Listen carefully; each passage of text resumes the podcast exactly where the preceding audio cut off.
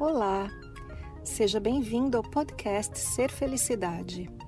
Meu nome é Kátia Simeonato e este podcast traz para você meus conteúdos na íntegra.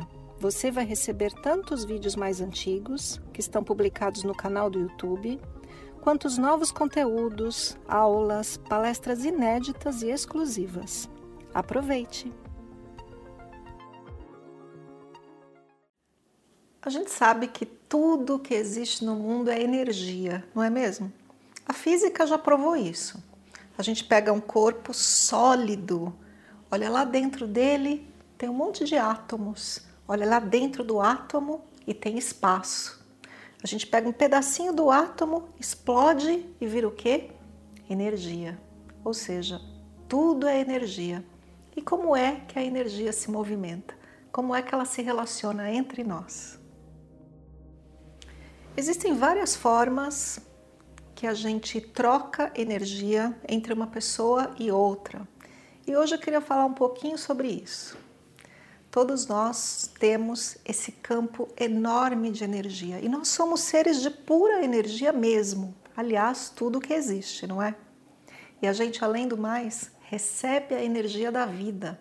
A gente recebe da luz do sol, a gente recebe do ar, da terra que a gente pisa, do ar que a gente respira, das águas que a gente se banha, que a gente bebe. E a gente troca energia entre as pessoas também. Como é que é feita essa troca? Bom, a energia se comporta de diversas formas. Uma forma de comportamento da energia é chamada de canalização. Canalização é assim: eu recebo de Deus, do alto, e entrego. Então, a energia não é minha, por exemplo, através da prática do reiki ou do jorei ou de algumas técnicas energéticas que você recebe a energia de Deus e transmite através das mãos ou através do olhar mesmo. Essa prática se chama canalização. Eu uso uma energia universal que passa por mim e eu sou um canal. E é bacana a gente fazer isso. Dizem que o reiki, que o jorei e outras práticas desse tipo são extremamente benéficas e curativas. E de fato, eu acredito nisso. Mas a energia nem sempre é dessa forma canalizada. Às vezes, a gente entrega a própria energia. Você pode fazer uma brincadeira aí com alguém. Segure nas mãos de uma pessoa e tenha a intenção de entregar sua energia para ela. E sinta o que acontece. Parece que você vai assim se esvaziando e entregando para a pessoa. Esse tipo de comportamento de energia se chama transmissão. E a transmissão pode ser o contrário também. Segure nas mãos de uma pessoa e receba a energia dela. Né? Esse tipo de troca de energia, através de transmissão, nem sempre é benéfico. Você já reparou que algumas pessoas parecem que te sugam?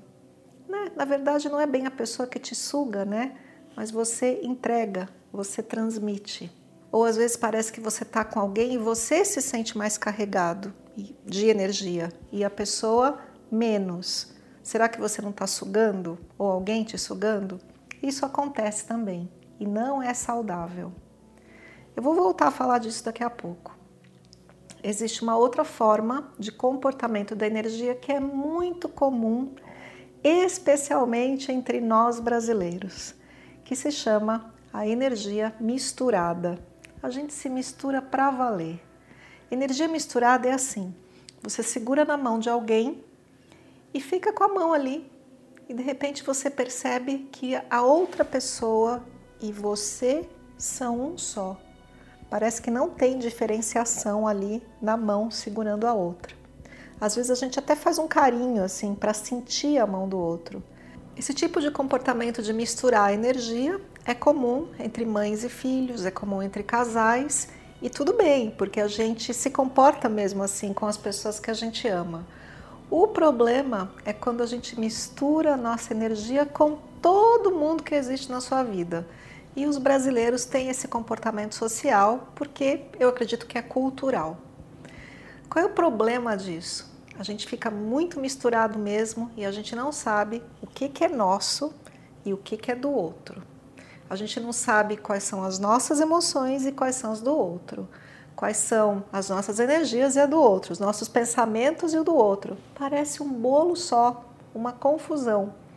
Assim é o natural da vida dos adolescentes. Então eu me pergunto: será que a nossa nação brasileira é uma nação adolescente? É bem provável que sim, a gente tem esse espírito muito jovem. Mas eu quero falar do tipo de comportamento energético que eu considero como o mais saudável. Esse comportamento é o comportamento na interface. Na interface é assim: eu me conecto com você através do amor, eu me conecto com você através do meu interesse por você, através de te ouvir, de te entender, mas eu não me misturo energeticamente. Eu sei onde eu termino e onde você começa. E até mesmo entre casais, é possível a gente viver esse comportamento. Eu pratico bastante isso com meu marido, que cada um fique na sua interface. Tem momentos, é claro, como em qualquer casal, que a gente se mistura, mas no dia a dia é muito mais interessante quando você está na interface. Sabe por quê? Porque a outra pessoa é um universo, assim como você é um universo. A sua mente cria histórias, a sua mente cria imagens, a sua mente conversa com você o dia inteiro e isso é só com você e com mais ninguém.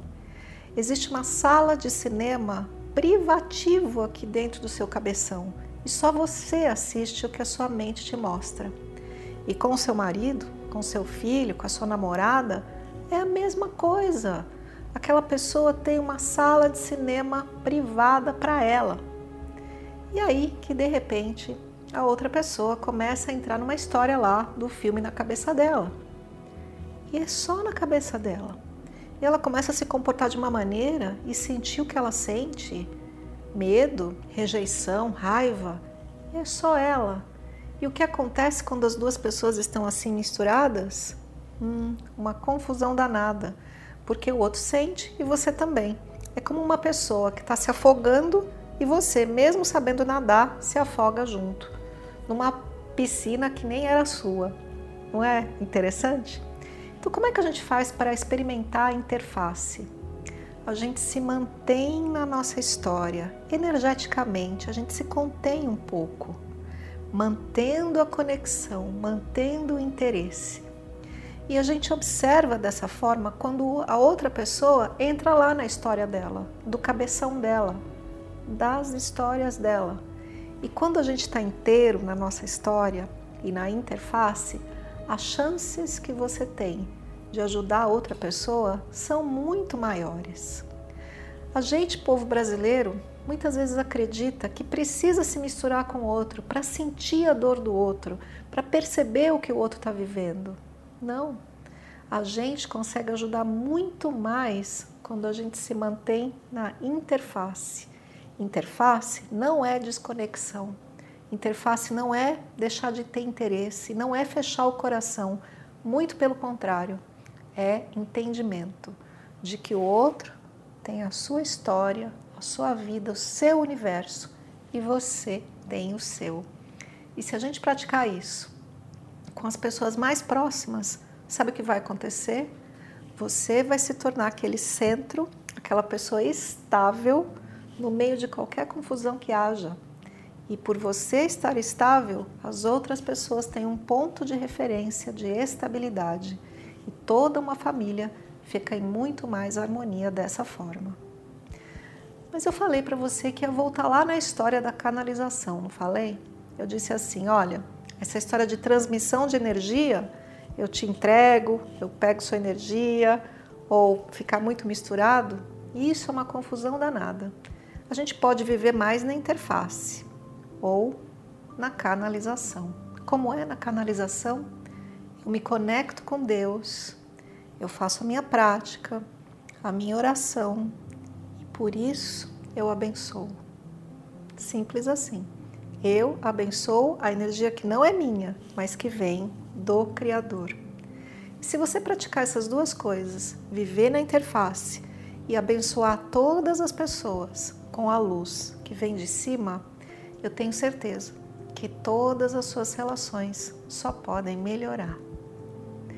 E se você curtiu aqui a nossa forma, né, de falar das energias, eu te se você curtiu aqui toda essa informação a respeito de como as energias se comportam entre as pessoas, deixa um gostei aqui no vídeo. E eu deixo para você a bênção do Criador. Para você. Um beijo. Esse foi mais o podcast Ser Felicidade. Espero que você tenha aproveitado. Se você ainda não conhece meu canal no YouTube Ser Felicidade, aproveite para acessar e receber conteúdos inéditos toda semana. Visite também meu site spiritcoaching.com.br e participe dos meus eventos online e presenciais. Com amor e bênçãos para você, Kátia.